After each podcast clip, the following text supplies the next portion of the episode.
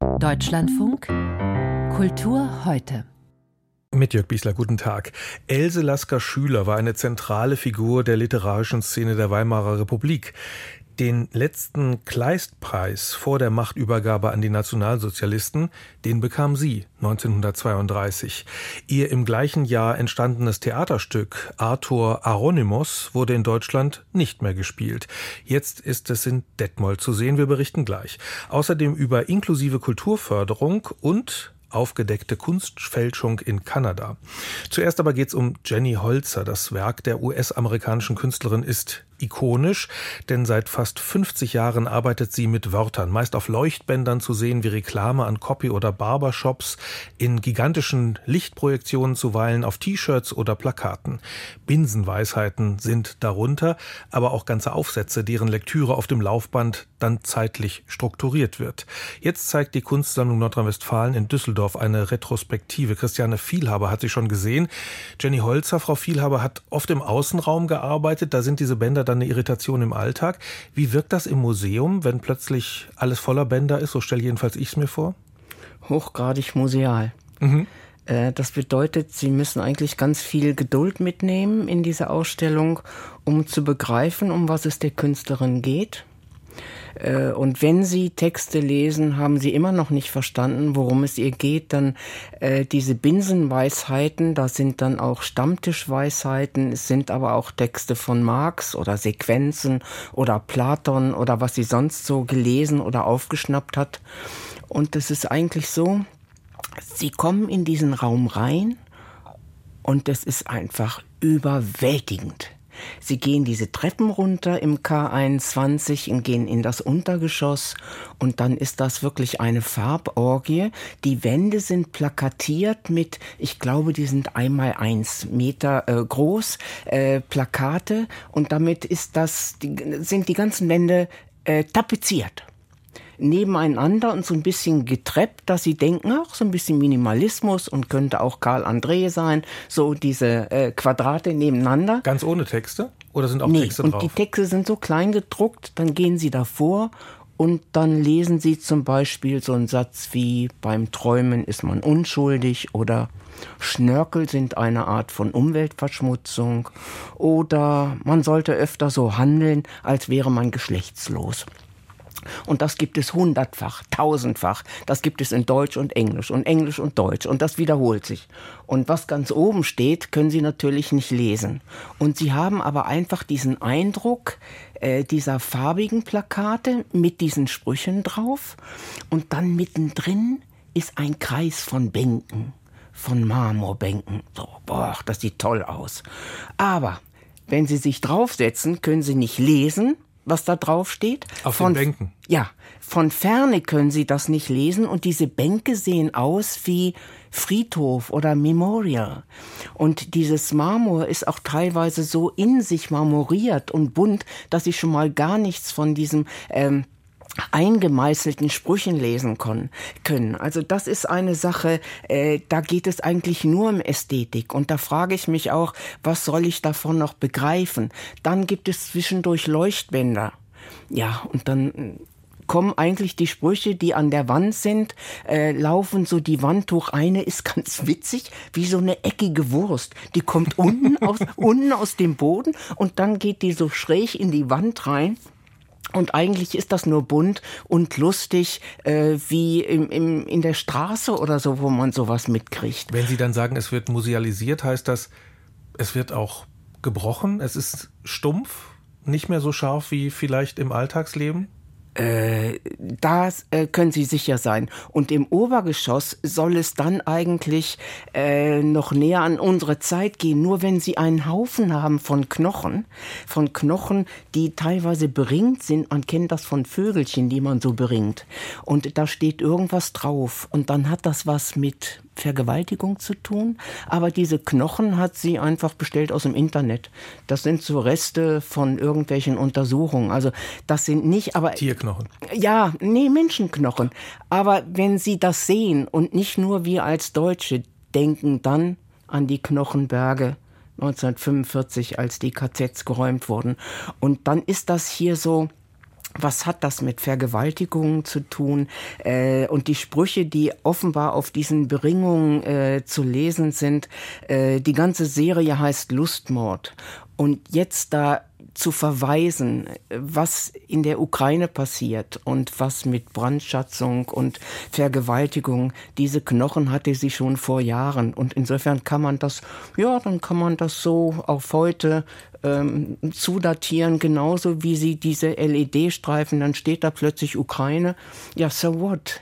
Das sagt mir doch nichts. Ne? Wenn ich nur diesen Spruch lese und dann kann man auch nicht sagen, dass sie in diesem Jahr für diese große, und die ist wirklich sehr groß, diese Ausstellung, ähm, dass sie sich da Gedanken gemacht hat, was in der Welt passiert. Die hat sie sich schon ganz früh gemacht und das finde ich auch ganz toll. Man darf nie vergessen, sie war die erste, die den ähm, Frau, die den amerikanischen Pavillon auf der Biennale in Venedig 1990 äh, äh, bespielen durfte und sie war die erste Frau, die den goldenen Löwen für Kunst kriegte. Also das spricht dafür, dass sie mal was geleistet hat.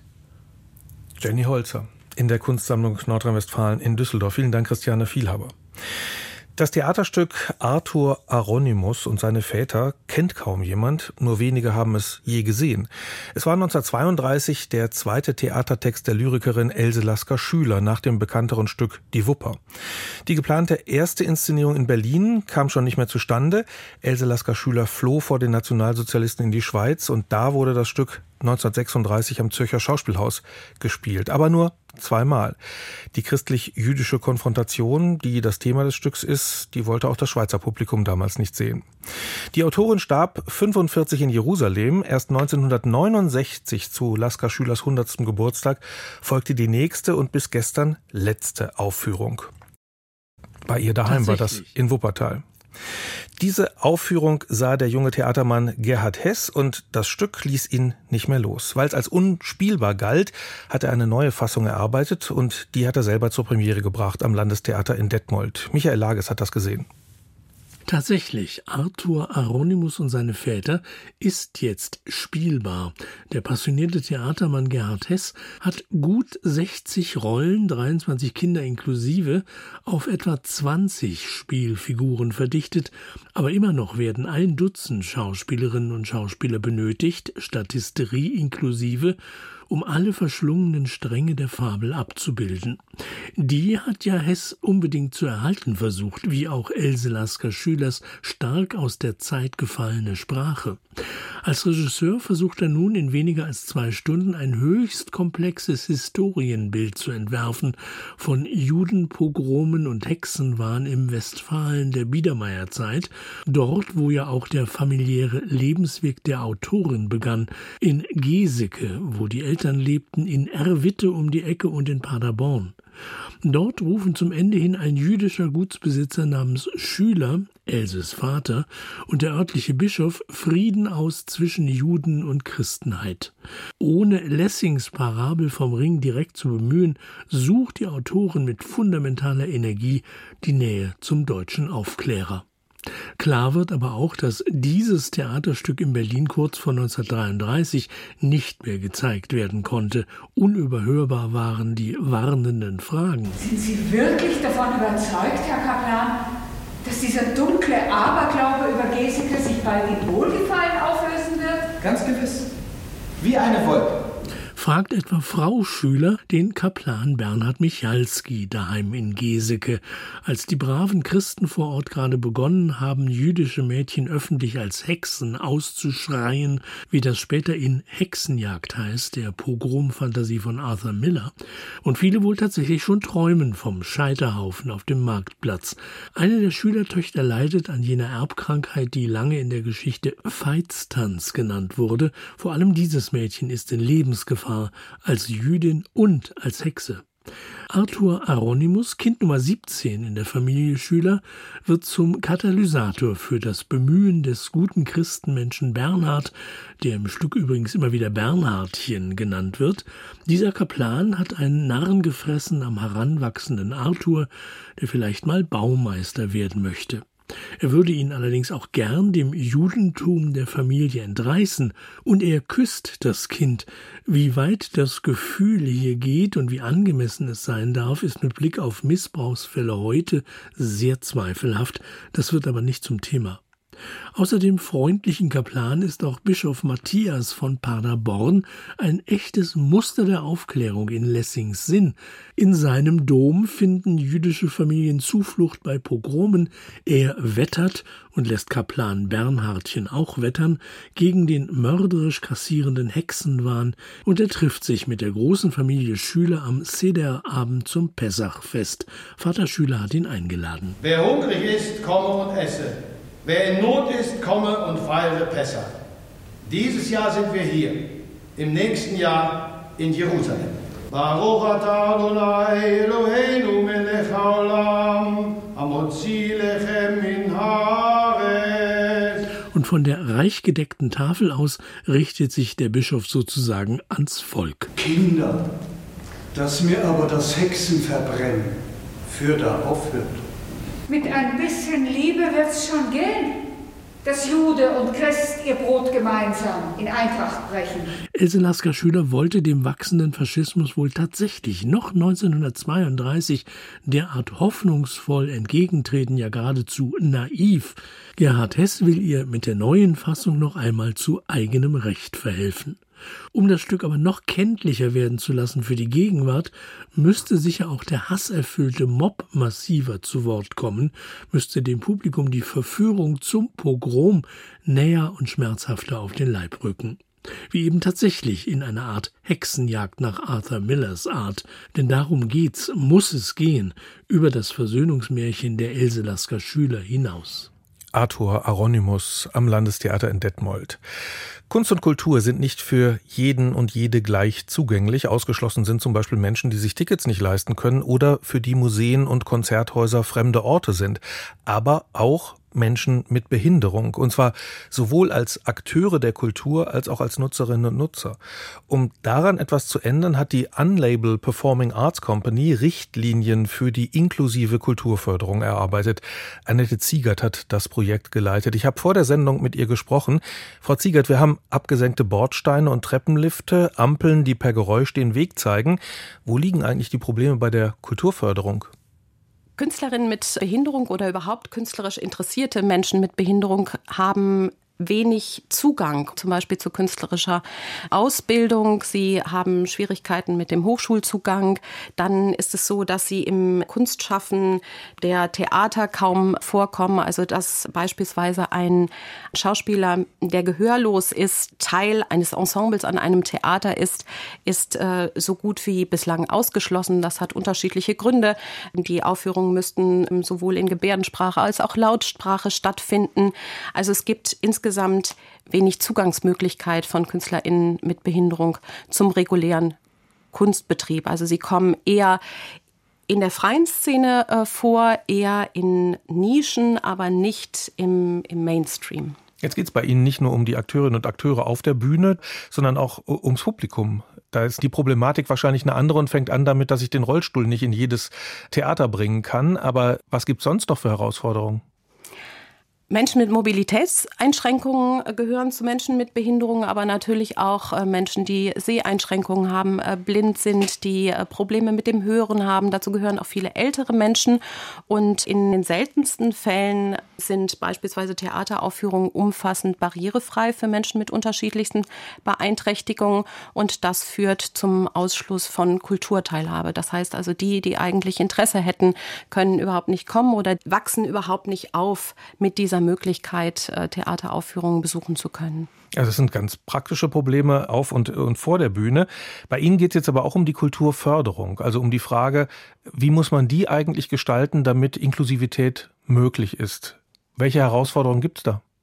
Genau. Kunst- und Kulturförderung ist ein ganz wichtiger Schlüssel, wenn es um die Förderung von KünstlerInnen mit Behinderung, Kulturpublikum mit Behinderung äh, geht. Also es geht letztlich darum, ein Ökosystem für Kunstschaffende mit Behinderung, Publikum mit Behinderung zu schaffen. Und Kulturförderung ist deswegen so wichtig, weil sie die finanziellen Ressourcen zur Verfügung stellt und Rahmenbedingungen auch in Förderprogrammen schafft. Und da gibt es ganz unterschiedliche hm, Barrieren, warum Menschen mit Behinderung da weniger Zugang haben bis hin zu ausgeschlossen sind. Also da geht es erstmal um den Zugang überhaupt zu Antragsverfahren, also die Beantragung von Fördergeldern muss barrierefrei sein. Also es muss möglich sein, eigenständig auch Gelder beantragen zu können. Das ist zum Beispiel nicht gegeben, wenn es keine digitale Barrierefreiheit gibt, wenn die Plattformen, auf denen die Anträge eingereicht werden nicht mit Screenreader lesbar sind. Das, da geht es aber auch um gehörlose Kulturschaffende, die ihren Antrag eigentlich in Gebärdensprache als Video einreichen müssten, was nicht möglich ist. Beratung ist nicht barrierefrei. Also da ist ein großes Problem. Das nächste Problem sind Barrierefreiheitskosten. Also Barrierefreiheit spielt im Zugang zu Kulturteilhabe eine essentielle Rolle und die Kosten für Barrierefreiheit müssen in den äh, Förderprogrammen mit berücksichtigt werden können. Das ist aber bislang nicht der Fall, beziehungsweise sie können Barrierefreiheitskosten geltend machen. Das führt aber zu einem Anwachsen von Projektkosten, was wiederum Wettbewerbsnachteil bedeutet im Vergleich mit anderen Projekten, die weniger kosten, weil sie keine Barrierefreiheitsmaßnahmen mit einplanen. Die andere Sache ist, wie können vielleicht auch äh, Förderer aktiv die Teilhabe von KünstlerInnen mit Behinderung äh, befördern, indem sie und auch äh, des Kulturpublikums, also indem sie zum Beispiel zur Auflage machen, dass Kulturproduktionen barrierearm gestaltet werden müssen und damit auch AntragstellerInnen, die vielleicht auch selbst gar keine Behinderung haben, motivieren, sich über Barrierefreiheit Gedanken zu machen. Ja, es klingt zusammenfassend so, als habe die Gesellschaft sich bislang überhaupt nicht dafür interessiert. Gibt es da schon Resonanz? Also haben Sie von Stiftungen, von der öffentlichen Hand gehört, vielen Dank, das haben wir gebraucht? Ja, wir haben eine enorme Resonanz bekommen, die uns selbst fast ein bisschen überrascht hat, äh, muss ich ganz ehrlich sagen. Wir haben im letzten Jahr mehrere Fortbildungsveranstaltungen gemacht und da haben über 300 MitarbeiterInnen von Förderprogrammen aus ganz Deutschland teilgenommen. Also das, das hat uns überrascht. Wir wünschen uns natürlich eine sehr entschiedene Haltung und auch wirklich den Umsetzungswillen wünschen wir uns. Das ist etwas, was man sehr stark aus Großbritannien lernen kann. Die wollen das wirklich und setzen Schritt für Schritt um. Und das wünschen wir uns natürlich auch von der deutschen Förderlandschaft. Annette Ziegert, Projektleiterin für die Unlabel Performing Arts Company über Barrierenabbau in der Kultur. Was ist der Mensch? Welche Beziehungen entwickelt er? Was bedeuten Natur, Tradition, Sexualität? Norval Morisot hat diese Themen mit Mitteln der Malerei bearbeitet. Religiöse Symbole haben ihn interessiert, Tiere und Pflanzen und letztlich die Position des Menschen in der Welt. Er war der erste indigene Künstler Kanadas, der weltweit Beachtung fand und dessen Werke sich auch dank großer Wiedererkennbarkeit gut verkauften. Meist sind's klare Farbflächen von dunklen Linien getrennt, und diese Prägnanz und Klarheit machte es Fälschern leicht, sie nachzuahmen. Die kanadische Polizei hat nun einen Kunstfälscherring gesprengt. Mehr als tausend Werke soll der produziert und als Werke Morissots verkauft haben. Antje Passenheim berichtet. Zweieinhalb Jahre seien die Ermittler den Verbrechen auf der Spur gewesen, nicht ahnend, dass sie zu einem der komplexesten Fälle von Kunstbetrug der Geschichte führen würde, sagt Kriminalhauptkommissarin Carrie Dart von der Polizei der Provinz Ontario. Als wir die Ermittlungen aufgenommen haben, war unser Ziel, diejenigen zu überführen, die die Bevölkerung getäuscht haben und die das Werk des bedeutenden Künstlers Norval Morisot ausgebeutet haben. Norval Morrisseau. Der Maler, auch bekannt unter seinem zweiten Namen Copper Thunderbird, gilt als einer der Begründer der zeitgenössischen indigenen Kunst in Kanada. Viele vergleichen den 2007 verstorbenen Künstler mit einem Picasso des Nordens. Eine ganze Gruppe von Betrügern habe versucht, aus Morisseaus Ruhm Profit zu schlagen, sagt Kommissarin Dart. Wir haben acht Verdächtige festgenommen und Anklage in 38 Punkten erhoben. Wir haben über 1000 Bilder, Drucke und andere Werke beschlagnahmt. Die mutmaßlichen organisierten Verbrecher sollen in großem Stil Werke des Künstlers der Ethnie der Ojibwe gefälscht haben. Dabei sollen die Angeklagten Kinder zur Arbeit gezwungen haben. Außerdem hätten sie systematisch talentierte junge indigene Künstler ausgebeutet. Unter den Festgenommenen ist auch ein Neffe von Morisot. Wie er stammen die meisten Tatverdächtigen aus dem District Thunder Bay im Süden des Landes. Der örtliche Polizeichef Dan Tadeo. Alle haben sie das Werk von Norval Morisot ausgebeutet und davon profitiert. Sie haben auf unterschiedliche Art geholfen, Bilder oder Papiere zu fälschen. Ein Millionenbetrug, wie es ihn zuvor noch nie gegeben habe. Er berühre nicht nur Kanada, sondern die ganze Welt, wo Werke des Künstlers in vielen Galerien und Museen hängen. Zu den am meisten Geschädigten gehöre Morisot selbst. Sein Vermächtnis muss bleiben, dass er eingefahrene Ansichten auf indigene Völker in Frage gestellt hat und dass er es geschafft hat, Grenzen niederzureißen und Bewusstsein für die indigene Kunst zu erzeugen. Sein Vermächtnis darf nicht von diesem kriminellen Akt überschattet werden. 1962 war Morisot einer der ersten indigenen Künstler, dessen Bilder in einer zeitgenössischen kanadischen Galerie zu sehen waren. Werke, in denen er die kulturellen und politischen Spannungen zwischen indigenen und europäischen Traditionen thematisiert, aber auch seinen eigenen Existenzkampf und seine Spiritualität. Als Teenager hatte Morisot Kanadas berüchtigtes katholisches Internatsschulsystem durchlebt. Er überstand eine lebensgefährliche Krankheit. In den Jahren vor seinem Tod erfuhr der an Parkinson erkrankte Künstler bereits, dass Fälschungen seiner Arbeiten auf dem Markt waren. Ein Dokumentarfilm darüber spornte die Polizei zu Ermittlungen an. Filmemacher Jamie Kastner fühlt sich bestätigt. Es ist ein furchtbares, vielschichtiges Verbrechen, das über Jahre gelaufen ist. Und es ist gut, dass die Polizei einige der vielen Köpfe dingfest gemacht hat. Der Dokumentarfilmer sagt, es seien noch tausende weitere Fälschungen von Morissots Werken auf dem Markt. Experten fürchten, der Schaden an seinem Werk könnte den ganzen kanadischen Kunstmarkt treffen. Geradezu industrielle Kunstfälschung in Kanada. In den USA geht es in der Kultur bekanntlich kaum ohne Mäzene und als Dank für viel Geld bekommen dann Theater oder Museen die Namen der Spender. Zum Beispiel die Sacklers. Das Metropolitan Museum in New York hatte einen ganzen Sackler-Flügel.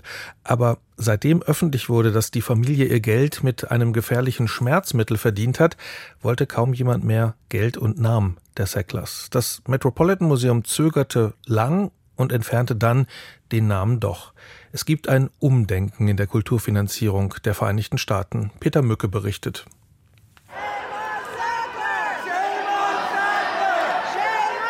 Schon 2018 hatten Aktivisten immer wieder vor dem Metropolitan Museum in New York demonstriert. Doch anders als andere Kultureinrichtungen tat man sich im Met schwer, die Verbindungen zu den Sacklers zu kappen. Der Milliardärsfamilie, die als Besitzer der Pharmafirma Purdue für die Opioidkrise mit Hunderttausenden Toten in den USA verantwortlich gemacht wird. Das Unternehmen hatte das Schmerzmittel Oxycontin aggressiv vermarktet und Suchtgefahren verschleiert. Doch es dauerte bis Ende 2021, bis sich das Met dazu durchrang, tatsächlich den Schriftzug Sackler aus sieben Galerien des Museums zu entfernen. Ein schmerzhafter Schritt, sagt Rebecca Bollier, Buchautorin und Expertin für Museumsfinanzierung. Museen in den USA sind stark abhängig von den finanziellen Zuwendungen von Stiftungen, Unternehmen und individuellen Spendern. Im Gegensatz zu Europa gibt es kaum öffentliche Unterstützung. Gerade große Museen mit hohen Budgets müssen sich nach Geldgebern umschauen, um den Betrieb, Ausstellungen oder Ankäufe finanzieren zu können. generally support their operations as well as their exhibition programs and acquisitions. Die Sacklers, eine Pharma-Dynastie aus New York, waren dabei über Jahrzehnte besonders zuverlässige Mäzene. Ein Beispiel dafür, wie Firmen und ihre Eigentümer versuchen, durch Kultursponsoring ihr Image aufzupolieren.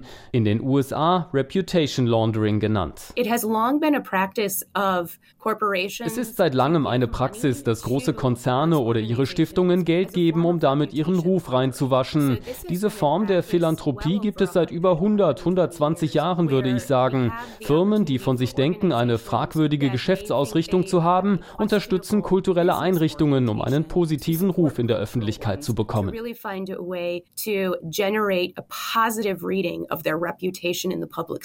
Das wahrscheinlich prominenteste Beispiel, das Engagement des Tabakkonzerns Konzerns Philip Morris, der in den USA zahlreiche Museen finanzierte, bis diese Praxis Ende der 90er Jahre in die Kritik geriet. Der erste Schritt zu einem Umdenken in der Branche, sagt Bollier, der Fall Sackler aber könnte ein Wendepunkt sein. Die Entfernung des Namens Sackler aus dem Met-Museum ist ein Schritt nach vorne, unethische Praktiken von Unternehmen über Generationen hinweg wahrzunehmen und darauf zu reagieren. Es ist eine Verschiebung, die gerade stattfindet. Museen handeln im öffentlichen Interesse, nicht im Interesse eines Unternehmens. Weg von der reinen Geldfrage hin zur Verantwortung und gesellschaftlichen Aufgabe von Museen. Kurzfristig könnte das das bedeuten, dass US-Museen mit deutlich weniger Geld auskommen müssen. Denn etwa auch das Sponsoring von Firmen, die für die Erderwärmung mitverantwortlich gemacht werden, ist ins Gerede gekommen. Langfristig könnte jedoch ein Umdenken finanziell deutlich nachhaltiger sein für die Kultureinrichtungen. Das kann bedeuten, dass Unternehmen aus Vorsicht weniger Geld geben werden. Es kann aber auch sein, dass Museen mehr Unterstützung aus der Bevölkerung bekommen werden. Seit der Corona-Pandemie gibt es es auch erstmals in den USA öffentliche Förderprogramme für Kultureinrichtungen.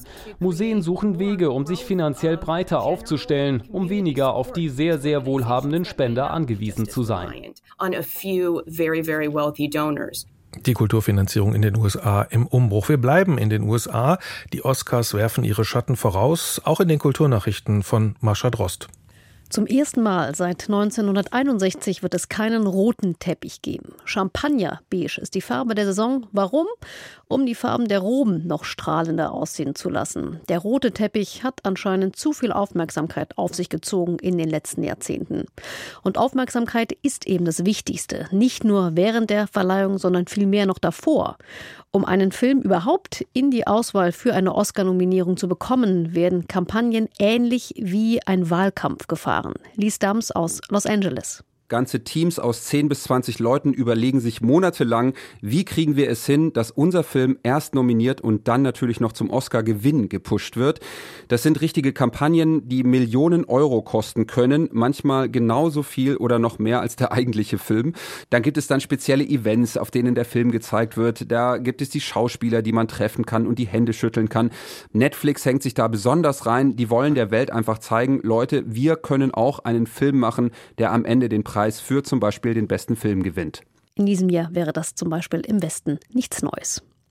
Die große Vermeer-Ausstellung im Amsterdamer Rijksmuseum ist nicht nur ausverkauft, sie ist endgültig ausverkauft. Ausverkauft war sie schon kurz nach der Eröffnung, 450.000 Tickets.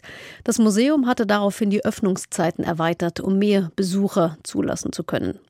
Doch auch diese Extrakarten sind nun weg. Das weltweite Interesse war so groß, dass die Webseite des Museums zeitweilig blockiert worden war. Einen gar nicht so kleinen Trost für alle, die es nicht geschafft haben, bietet das Museum dennoch an eine Online-Ausstellung. Unter dem Titel Näher zu Vermeer sind alle Bilder detailliert zu sehen. Und jetzt auf die Ile de la Beauté, so nennt man Korsika, Insel der Schönheit, auf Korsisch Isola di Bellezza.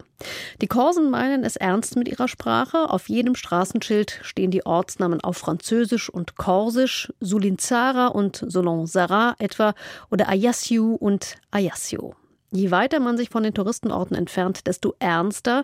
Meinen Sie es, da wurden auch schon mal die französischen Namen auf den Ortsschildern weggeballert, im wahrsten Sinn mit Waffengewalt durchlöchert, durch die militante Unabhängigkeitsbewegung. Diese Zeiten sind vorbei, aber Autonomiebefürworter wieder auf 180, denn im korsischen Regionalparlament ist das Korsische in Debatten ab jetzt verboten. Ein Gericht in Bastia hatte entschieden, dass Französisch als einzige Sprache bei der Ausübung öffentlicher Ämter erlaubt ist. Das Urteil folgt einer Klage des Präfekten von Korsika, dem höchsten Vertreter der französischen Zentralregierung auf der Insel. Korsische Regionalpolitiker halten es für Zitat undenkbar, diese Situation zu akzeptieren. Die korsische Sprache müsse neben dem Französischen einen offiziellen Status erhalten, damit sie überleben und sich entwickeln könne. Die korsische Sprache ist dem Italienischen ähnlich und hat etwa 150.000 Muttersprachler. Die UN-Kulturorganisation UNESCO stuft das Korsische als gefährdet ein. Und das waren die Kulturmeldungen. Von und mit Mascha Drost, vielen Dank. Der synodale Weg, die Tarifeinigung bei der Post und ein Vulkanausbruch auf Java gleich sind das Themen in den Informationen am Abend nach den Nachrichten im Deutschlandfunk. Fürs Interesse an der Kultur dankt Jörg Biesler.